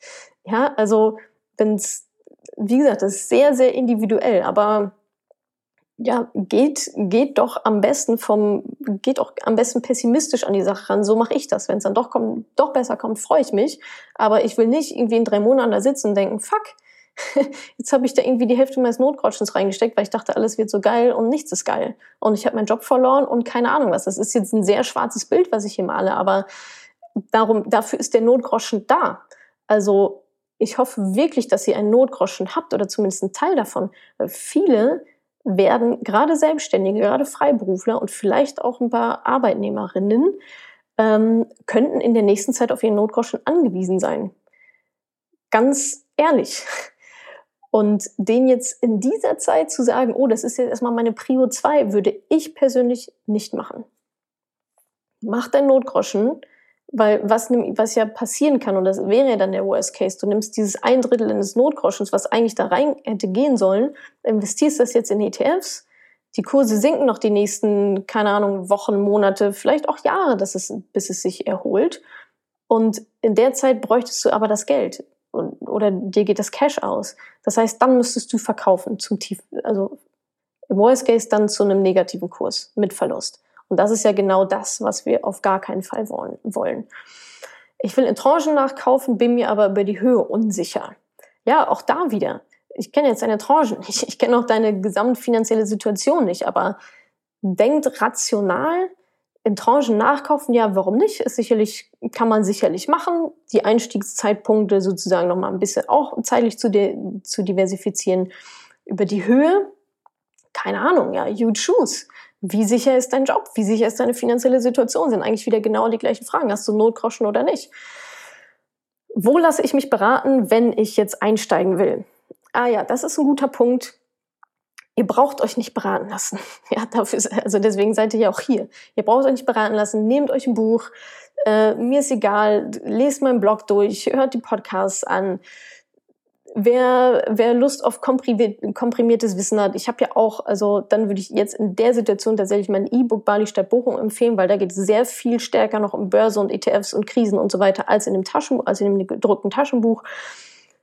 Zieht euch das rein, wenn ihr Bock habt und auch nochmal, es werden jetzt sehr viele aus ihren Löchern gekrochen kommen. Irgendwelche Makler, irgendwelche ähm, unabhängigen Berater, die euch jetzt sagen, oh ja, jetzt hier, kommt mal irgendwie alle zu mir, jetzt ist der beste Zeitpunkt. Hinterfragt da immer, was die Leute davon haben. Was haben die davon, euch das, euch das jetzt ähm, aktuell so anzubieten? Ja, die, die sind dadurch ja nicht günstiger geworden. ja, also wenn ihr vorher schon für einen Makler bezahlt habt, dann werdet ihr jetzt auch für einen Makler bezahlen. Und ihr braucht keine Beratung, wenn es um eure Investitionen geht. Da braucht ihr euer eigenes Köpfchen. Das werdet ihr nämlich die nächsten 30 Jahre auch brauchen. Da ist nicht immer der Makler zur Hand. Und wenn doch, könnt ihr da immer schön ähm, eure Gebühren latzen. Braucht kein Mensch. Wie sollte man mit Ersparten umgehen? Sorge vor Inflation. Ja, also bei Ersparten ist eigentlich vor, während und nach der Krise genau das immer die gleiche Frage. Hast du da Notgroschen? Wie viel brauchst du? Den Rest kannst du sicherlich investieren, wenn soweit alles der Grundsicherung steht. Ähm, Rentenversicherungen werden bespart, Notgroschen ist da und so weiter. Dann geht's ans Investieren. Ähm, Sorge vor Inflation. Ja, da habe ich mich auch mal ein bisschen schlau gemacht, ähm, was passieren kann. Das äh, war zum Beispiel 2008 war das der Fall in der Krise, dass ähm, die Märkte mit Geld geflutet werden. Ja, das heißt, dass Geld quasi in den Markt reingegeben wird von der EZB. Und wie entsteht Inflation? Also Inflation ist ja eigentlich auch nur der Preis des Geldes. Ja, das heißt, je mehr es gibt, je mehr Angebot von Geld es gibt, desto höher ist die Inflationsrate. Ähm, das heißt, äh, ich habe mir das mal angeguckt, also 2008 lag die Inflationsrate bei 2,6 Prozent. Davor war das letzte, war sie das letzte Mal so hoch Mitte der 90er. Also 94 lag sie bei 2,6 Prozent. 2008 lag sie auch bei 2,6 Prozent. Aktuell sind wir so bei 1,4. Kann aber passieren, dass mehr Geld in den Markt reingeschwemmt wird ähm, und dass dadurch die Inflation auch steigen wird. Kann passieren. Ähm, das heißt, wisst ihr, euer erspartes Cash wird nach und nach entwertet ein weiterer Grund vielleicht dann doch nochmal zu überlegen und sich hinzusetzen und ähm, zu investieren. So, woher weiß man, ob man investieren soll, wenn nicht abschätzbar ist, wie lange die Krise dauert und wie lange man durchkommt als Unternehmer? Ähm, genau, also es mit dem, wie gesagt, der Zeitraum spielt die aller, allergrößte Rolle und wie lange die Krise dauert, weiß man nicht. Tja, wie lange du als Unternehmerin durchkommst, das weißt auch nur du. Ja, auch Unternehmerinnen, Unternehmen und auch Selbstständige sollten natürlich auch einen gewissen Notgroschen haben, Cash zur Seite gelegt haben. Bei mir ist es persönlich so, dass ich, also unternehmerisch, ich habe ein Jahr Cash auf der Bank liegen. Auf meinem Geschäftskonto. So, also wenn bei mir alle Dämme, Dämme brechen, habe ich ein Jahr lang, um das Unternehmen weiterführen zu können und um aus der Scheiße wieder rauszukommen. So, so ist es bei mir. Ein Jahr. Und das würde ich auch jedem empfehlen. Und gerade jetzt macht es sich natürlich total bewährt. Und ähm, ja, ich glaube, das ist immer noch der allererste Punkt. Ja, seht zu, dass ihr finanziell stabil und sicher seid und dann kommt investieren, nicht andersrum. Sonst nützt euch das Ganze nicht, sonst müsst ihr mit Verlust verkaufen, weil ihr Cash braucht. Absoluter Worst Case. Welche Aktien-ETFs kaufst du jetzt? Ähm, ich mache das, was ich immer mache. Ich habe meinen ETF-Sparplan. Ich werde den natürlich auf gar keinen Fall stoppen, sondern ich werde noch mal mehr reingeben, aber immer im gleichen Verhältnis, ähm, so dass meine Risikobereitschaft, also dass mein Portfolio auch meine Risikobereitschaft ähm, gut abbildet. Ich werde auf gar keinen Fall an meinen Notgroschen gehen, an meine Notreserven und die sind schon sehr, sehr groß. ähm, das heißt, das wird alles schön weiter auf dem Tagesgeldkonto liegen bleiben und ansonsten werde ich auch keine großartigen anderen Entscheidungen treffen, als ähm, ja, vielleicht den Sparplan, ähm, die Sparbeträge noch mal ein bisschen hochzuziehen. Aber auch das übrigens ist etwas, was ich eh schon vorhatte und jetzt habe ich die Zeit dazu und die Muße dazu und es lohnt sich doppelt. Es ist nicht so, dass ich sage, oh, wo kann ich jetzt noch Cash hernehmen und jetzt irgendwie alle schnell da reinschmeißen, sondern das ist jetzt eigentlich nur ein Vorverlegen des Zeitpunktes, was ich sonst vielleicht irgendwie im Sommer gemacht hätte oder so, mache ich dann halt irgendwie, fange ich an jetzt zu machen. So, wie lange sollte ich nicht in mein Depot schauen? Sommer 2021? Am besten Sommer 2035. Ähm, ja, ist natürlich auch eine gute Strategie, um nicht in Panik zu verfallen, nicht ins Depot schauen, keine, keine Finanznachrichten konsumieren, bringt euch sowieso nichts, weil ihr werdet ja sowieso nicht verkaufen. Also warum ist es relevant? Versetzt euch nur im Worst Case in Panik. Das heißt, am besten nicht ins Depot schauen, Sommer 2021. Ja, hört sich doch erstmal ganz gut an, wenn, wenn ihr das so hinbekommt. 800 Euro weniger binnen drei Tagen im DK-Depot. Muss ich mir wirklich keine Sorgen machen. Also da jetzt mal ganz hart, ähm, wenn ich irgendwas von einer Deka hätte, würde ich mir sowieso mal Sorgen machen, ehrlich gesagt. Aber das steht jetzt auf einem ganz anderen Blatt, ähm, einfach aufgrund der Kosten. Ich weiß nicht, was du da jetzt hast, aber ähm, würde ich sowieso mal überdenken, ob das so die richtige Strategie ist bei der Deka. Wisst ihr, wo die, wofür die Abkürzung steht? Dumme Esel kaufen alles? also ganz unabhängig von jeglicher Krise. Ähm, ja, das vielleicht nochmal überprüfen und 800 Euro weniger binnen von drei Tagen. Ja, so ist es. Willkommen im Club. Äh, sieht bei mir auch nicht anders aus.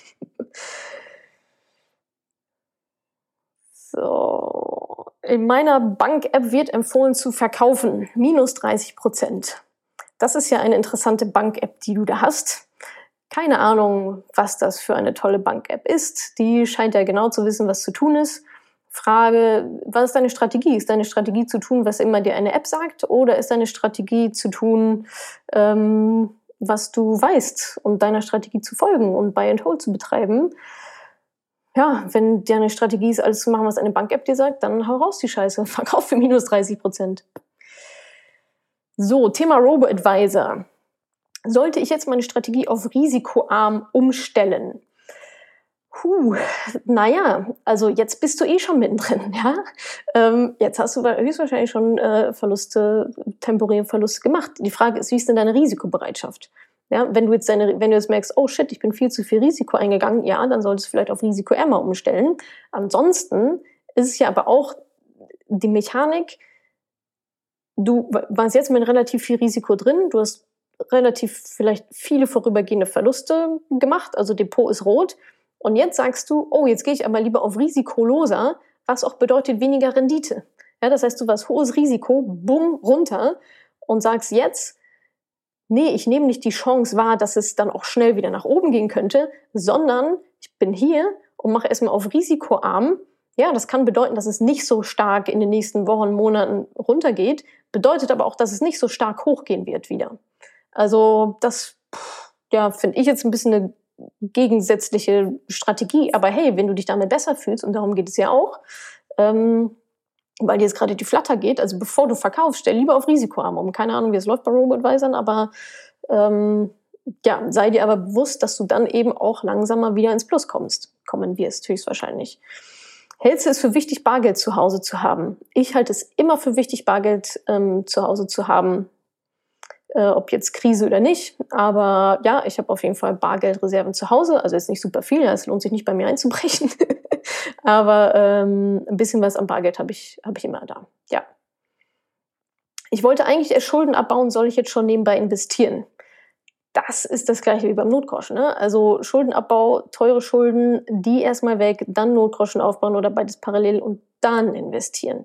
Schmeißt nicht deine kompletten Schulden, Schuldenabbaustrategie über den Haufen, nur weil es jetzt gerade günstig ist. Also bitte nicht gierig werden. First things first, eins nach dem anderen. So, ah, auch schön. Ich habe vor zwei Wochen einen Sparplan für meine Kinder angelegt. Gute Idee? Fragezeichen. Ja, gute Idee. Sparpläne für Kinder sind immer die besten Ideen. Wirklich. Sparpläne für Kinder sind das absolut Beste. Die haben noch so lange Zeit. die haben noch so lange Zeit. Äh, die juckt die Krise überhaupt nicht. Ja, die haben noch 60 Jahre Zeit, 70, 80 Jahre Zeit, ähm, das richtig schön rauszuholen. Also ja, Sparpläne für Kinder ist immer eine gute Idee. Und ob du sie jetzt vor zwei Wochen angelegt hast, äh, und zwei, vor zwei Wochen ging es ja schon ein bisschen runter, oder vor einem halben Jahr, egal, Sparpläne für Kinder sind immer eine super Idee, solltet ihr alle machen. Ich bin wie du selbstständig. Hast du Angst, vor Aufträgen, die ausbleiben. Also ich persönlich habe ja keine Aufträge. Also ja, es waren jetzt irgendwie ein oder zwei, nee, eins erstmal nur. Also ich mache sowieso relativ wenig Offline-Auftragsarbeit. Ähm, es war jetzt eine Sache, die ähm, höchstwahrscheinlich gecancelt wird, aber das sind bei mir tatsächlich Peanuts. Ähm, dazu, darauf werde ich später aber auch nochmal, also nicht heute, sondern vielleicht später auch nochmal irgendwann ein paar Wochen oder so drauf eingehen. Ähm, Business und Krisen, ja, Selbstständigkeit und Krisen. Wie macht man sich krisenfest? Ich habe ja bereits vor ein paar Jahren komplett auf digital und online umgestellt. das heißt, bei mir passiert, also es gibt keine Aufträge, die einbrechen können. Ich bin keine Fotografin. Ich bin nicht, ich gehe nicht raus und verkaufe meine Stunden, verkaufe meine Dienstleistung. Ich verkaufe alles digital. Ja, ihr kennt das. Ihr, ihr kennt mein E-Book, ihr kennt meinen Online-Kurs, ihr kennt mein Mentoring und so weiter. Und das läuft glücklicherweise ja weiter. Ähm, das heißt, da gibt es keinen Einbruch. Aktuell erstmal. Ja, mal schauen. Ja, auch ich verstehe natürlich, dass Leute jetzt vielleicht auch ihr Geld erstmal zusammenhalten und meine Produkte nicht kaufen. Ähm, aber dafür habe ich ja diese Cash-Reserven gebildet, ähm, dass ich gerade unternehmerisch ehrlich gesagt recht, recht entspannt in die nächsten ähm, Monate blicke, auf jeden Fall. Ähm, aber wenn ihr in so einer Situation seid, ähm, ja, Common Sense walten lassen, ja. Also versucht Aufträge zu verschieben, anstatt dass sie abgesagt werden. Ähm, haltet Kontakt zu euren Kunden, seid da präsent. Da wird es jetzt wahrscheinlich sehr viel auch auf Netzwerk ankommen, wenn es denn dann irgendwie einzelne Aufträge ähm, gibt, dass die an euch gehen und nicht an jemand anderen. Ähm, und ansonsten, ja, äh, reduziert eure Ausgaben. Reduziert eure Ausgaben soweit, soweit wie möglich und soweit wie nötig eben auch. Dirk Müller sagt, wer gerne Dirk Müller. Dirk Müller sagt, wer gerne in eine Ketten Kettensäge fasst, soll jetzt in ETFs investieren. Ah, ja, also ich glaube, wenn es einen Menschen gibt, den ich jetzt mal gepflegt ignorieren würde, wie eigentlich die letzten Jahre auch, dann ist es sicherlich Dirk Müller. Dirk Müller ist ein Crash-Prophet, der, sagen wir mal, seit zehn Jahren jedes Jahr einen Crash prognostiziert, jetzt hat er endlich mal recht. Ja, also zufällig. Zufällig hat er dann jetzt mal recht. Ähm, das ist so ein bisschen wie ja, eine kaputte Uhr geht auch einmal am Tag richtig. Also auch da schaut bitte, warum sagt Dick Müller das? Weil Dick Müller einen aktiven Fonds hat, den er euch natürlich viel lieber verkaufen möchte. Dick Müller hat nichts davon, wenn ihr in ETFs investiert. Ich übrigens auch nicht, aber mir ist mein Geschäftsmodell basiert nicht darauf, dass ihr in ETFs investiert. Aber bei Dirk Müller, ja, der hat natürlich großes Interesse, dass ihr schön in seinen aktiven Fonds investiert, der 4% Ausgabeaufschlag äh, und keine Ahnung, wie viel laufende Kosten beinhaltet. Klar rät Dirk Müller zu aktiven Fonds. Am besten zu seinem. Laura, habe ich schon erwähnt, dass Bali Stadt Bochum die beste Investition seit langem war. Sehr cool, Laura. Also was da aber dahinter steckt, und das predige ich ja auch seit Jahren, ist Investition in euch selber. Da haben wir heute noch gar nicht drüber geredet, aber die beste, aber schwingt natürlich mit, wenn ich sage, eignet euch das Wissen an, dann geht es natürlich darum, in euch zu investieren, in euer Humankapital, in euer Wissen, in, in euch ihr seid immer noch das Allerwichtigste. Ja, und gerade auch wenn ihr selbstständig seid und so weiter, ja, Weiterbildung, Fortbildung, Netzwerke und so weiter, das sind alles Investitionen in euch selber. Und das ist auch etwas, das kann euer Wissen, kann euch keine Krise der Welt nehmen. Zu wissen, was zu tun ist in gewissen Situationen, kann euch keine Krise der Welt nehmen. Das ist in euch, das habt ihr für immer und ihr könnt es exorbitant gut nutzen. Wie zum Beispiel jetzt, wenn ihr Investmentwissen schon habt. Hast du einen Tipp für die Höhe des Notgroschens oder habe ich es gerade überhört? Genau, also äh, ich sag mal, empfohlen wird in der Literatur und auch gerne von mir mindestens drei Monatsgehälter. Also drei bis sechs Monatsgehälter. Meiner ist ehrlicherweise ein Jahr. Also ein Jahr für mich und Menschen, die vielleicht noch von mir abhängig sind oder sein könnten oder werden könnten. Also mein Notgroschen ist relativ hoch, weil ich aber natürlich auch ja, relativ hohes Risiko eingehe mit, mit meinem Unternehmen und so weiter. Das heißt, mein privater Notgroschen ist ein Jahr, mein unternehmerischer Notgroschen ist ein Jahr. Ähm, das sind meine Cash-Reserven, die ich immer, immer habe. Man muss natürlich auch nicht übertreiben. ja, ihr wollt ja auch noch Geld zum Investieren haben. Aber das ist auch, also, es ist auch einfach ähm, sehr individuell. So, circa drei Monatsgehälter, genau, sagen jetzt auch schon einige. Für Selbstständige, ja, do whatever is necessary. Ja? Überlegt euch selber, wie viel Geld braucht ihr, wie sicher ist gerade eure Auftragslage, wie sicher wird die Auftragslage in den nächsten Jahren sein. Ähm, und dann vielleicht je nachdem erstmal ein bisschen Geld, Geld zusammenhalten. Auf der anderen Seite ist natürlich jetzt gerade eine gute Zeit für Investitionen, aber wenn es halt nicht möglich ist, dann ist es halt nicht möglich. Also zwingt euch da nicht selber zu irgendwelchen Hals-über-Kopf-Mechanismen, Hals über Kopf, ja, Hals über Kopf-Mechanismen, ähm, nur weil gerade eine gute Phase ist. Wenn es halt einfach nicht drin ist, ist es halt einfach nicht drin. Und da ist es wichtiger, euch abzusichern finanziell, ähm, als jetzt irgendwie großartig in ETFs zu investieren. So ist es halt. Die Men äh, Simone, die Menschheit möchte doch, möchte doch immer besser, höher und weiterkommen. Daher wird die Wirtschaft sich wieder aufbauen und wollen dahin, wo sie herkommt. Und dann eher noch besser werden. Denkst du das auch? Was sind deine Erfahrungen? Ganz genau. Also ist natürlich auch ein Glaubensthema. Ich glaube sehr, sehr stark daran, dass die Weltwirtschaft sich erholen wird. Das hat sie bis jetzt immer gemacht. Was würde dazu führen, dass sie es nicht tut? Absoluter Weltuntergang, Zombie-Apokalypse wahrscheinlich. Dann haben wir aber andere Probleme als unsere ETF-Sparpläne. Also ja, die Wirtschaft hat sich bis jetzt immer wieder erholt. Krisen kommen, Krisen bleiben, Krisen gehen aber auch wieder. Und wie gesagt, ähm, das ein Hoch ist immer höher als das vorherige historisch gesehen und die Tiefs sind auch nie so tief wie die vorherigen.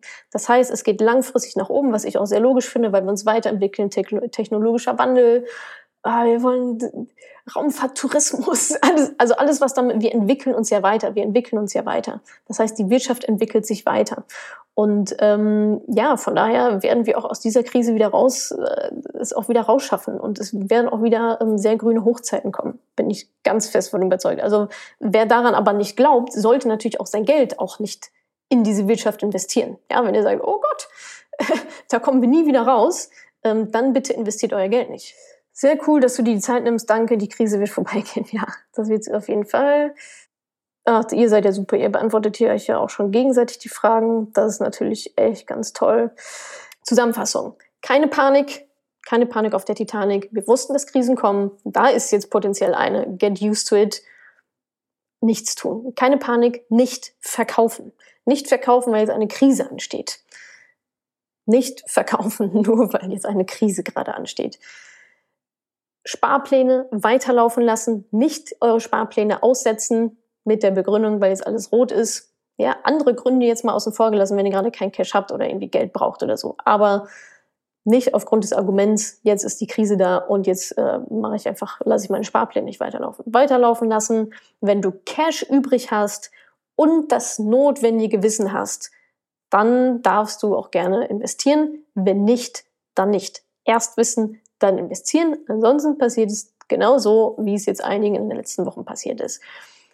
Den Notgroschen nicht anfassen, keine Schulden aufnehmen, um zu investieren. Immer noch first things first. Wir sind hier nicht in einer Ausnahmesituation, sondern ist der ganz normale Regelverlauf. Nicht den Notgroschen anfassen, Notgroschen ansparen, zuerst Schulden weiterhin abbauen. Ja, es wird euch keiner die Schulden erlassen. Schulden weiterhin abbauen, keine Schulden aufnehmen, um zu investieren. Die absoluten Basics. Wenn du kurz vor Panik bist, überprüfe deine Risikobereitschaft, geh also noch ein paar Schritte zurück und pass dann dein Portfolio an. Niemand kennt den richtigen Einschiedszeitpunkt. Akzeptiere, dass du nichts weißt, dass du nicht die Zukunft vorhersehen kannst. Das kann auch nicht Dirk Müller oder sonst irgendwie jemand. Das kann einfach niemand. It's time, not Timing. Die Rendite kommt über den langen Zeitraum, nicht über den Einstiegspunkt. Also kein Stress. Du wirst deine Rendite über die nächsten Jahre schon noch machen, auch wenn du nicht heute investierst und auch nicht in drei Monaten. Über 15 Jahre und breit gestreut kannst du mit Aktieninvestments, wie gesagt, breit gestreut, immer vorausgesetzt, dass du die Regeln beachtest, die ich heute schon ein paar Mal erwähnt habe, kannst du keine Verluste machen. Also keine Panik. Du betreibst Buy and Hold. Keine Hektik. Hektik interessiert dich gar nicht. Schau am besten gar nicht in dein Depot. Freu dich über günstige Preise, dass du mehr Äpfelchen bekommst für deine 10 Euro aktuell in, in deinem Sparplan. Macht euch davon frei, Finanzheadlines hinterher zu jagen. Nutzt die Zeit für andere Dinge. Ja, deswegen investiert ihr auch passiv, um eben nicht aktiv werden zu müssen, um nicht den Aufwand zu haben, um nicht den Brainfuck zu haben. Also keep calm, keep learning, Buy and Hold und dann wird das alles, äh, wird das alles schon wieder gut werden, ja? Wirklich. Also keine Panik, nichts überstürzt machen, weder überstürzt kaufen, noch überstürzt verkaufen. Boah, jetzt bin ich schon sehr dunkel, ich sehe aus wie in so einem, keine Ahnung, was für ein Lager. in, meinem, in meinem selbstgebauten Studio hier. Gut, ihr Lieben, ich denke, ähm, ich denke, wir haben das meiste abgehandelt. Ja, Ruhe bewahren, nicht überstürzt kaufen, nicht überstürzt verkaufen. Easy peasy. Lest euch gerne den Blogartikel nochmal durch, da steht auch das Wichtigste nochmal drin. Ähm, dieser Talk, äh, den wird es natürlich auch auf YouTube geben, den wird es auch als Podcast geben. Könnt ihr gerne alles nochmal nachhören, nachlesen. Ähm, spread the calmness, ähm, verbreitet das gerne weiter, dass die Leute eben nicht in Panik verfallen. Ähm, auch finanziell nicht in Panik verfallen. Ansonsten wascht euch die Hände fasst nicht eure Gesichter an und bleibt einfach zu Hause. Ja, so will ich das auch machen. Ich war seit Freitag auch nicht mehr draußen. Bleibt bitte einfach zu Hause, erkennt dennoch den Ernst der Lage, befasst euch mit den Zahlen, ohne in Panik zu verfallen, aber trotzdem, ähm, ich glaube, einige haben immer noch nicht verstanden, worum es hier gerade geht und was die Ausmaße sein können und sein werden. Ähm, auch wenn ihr nicht zur Risikogruppe gehört, ja, überlegt euch, was für Wege dieses Virus nehmen kann, sodass es dann vielleicht bei euren Eltern landet oder bei euren Großeltern. Und das wollen wir natürlich alle nicht. Wir wollen auch nicht andere Menschen anstecken. Also bleibt einfach mal zu Hause, nehmt die Lage ernst, geratet nicht in Panik.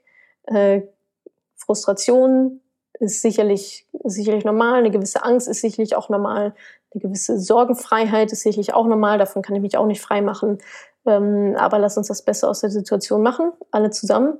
Und ähm, ja, dann wünsche ich euch jetzt erstmal noch äh, einen schönen Sonntagabend hier aus. ich mache gleich erstmal das Licht an. Ähm, und ja, bleibt, bleibt alle gesund. Und dann sehen wir uns ja eh auf allen möglichen Kanälen wieder. Instagram, Facebook, YouTube, Blog und so weiter. Jetzt erstmal einen schönen Abend, haut euch vor Netflix, entspannt euch ein bisschen ähm, und den Humor nicht verlieren. Macht's gut, danke, dass ihr mit dabei wart, danke für eure tollen Fragen und ähm, bis die Tage. Bleibt gesund. Tschüss. Ich hoffe, ich konnte dir in dieser Podcast-Folge einiges Neues vermitteln und vor allem Lust auf mehr machen. Wenn dem so ist, wenn du dranbleiben möchtest, dann habe ich was für dich, nämlich meinen kostenlosen Newsletter. Dort bekommst du regelmäßig Tipps, Tricks sowie alle Neuigkeiten aus dem Madame Moneypenny Universum, denn News gibt es dort immer zuerst. Also einfach kostenlos anmelden auf www.madamoneypenny.de slash newsletter und dann bekommst du schon ganz bald Post von mir.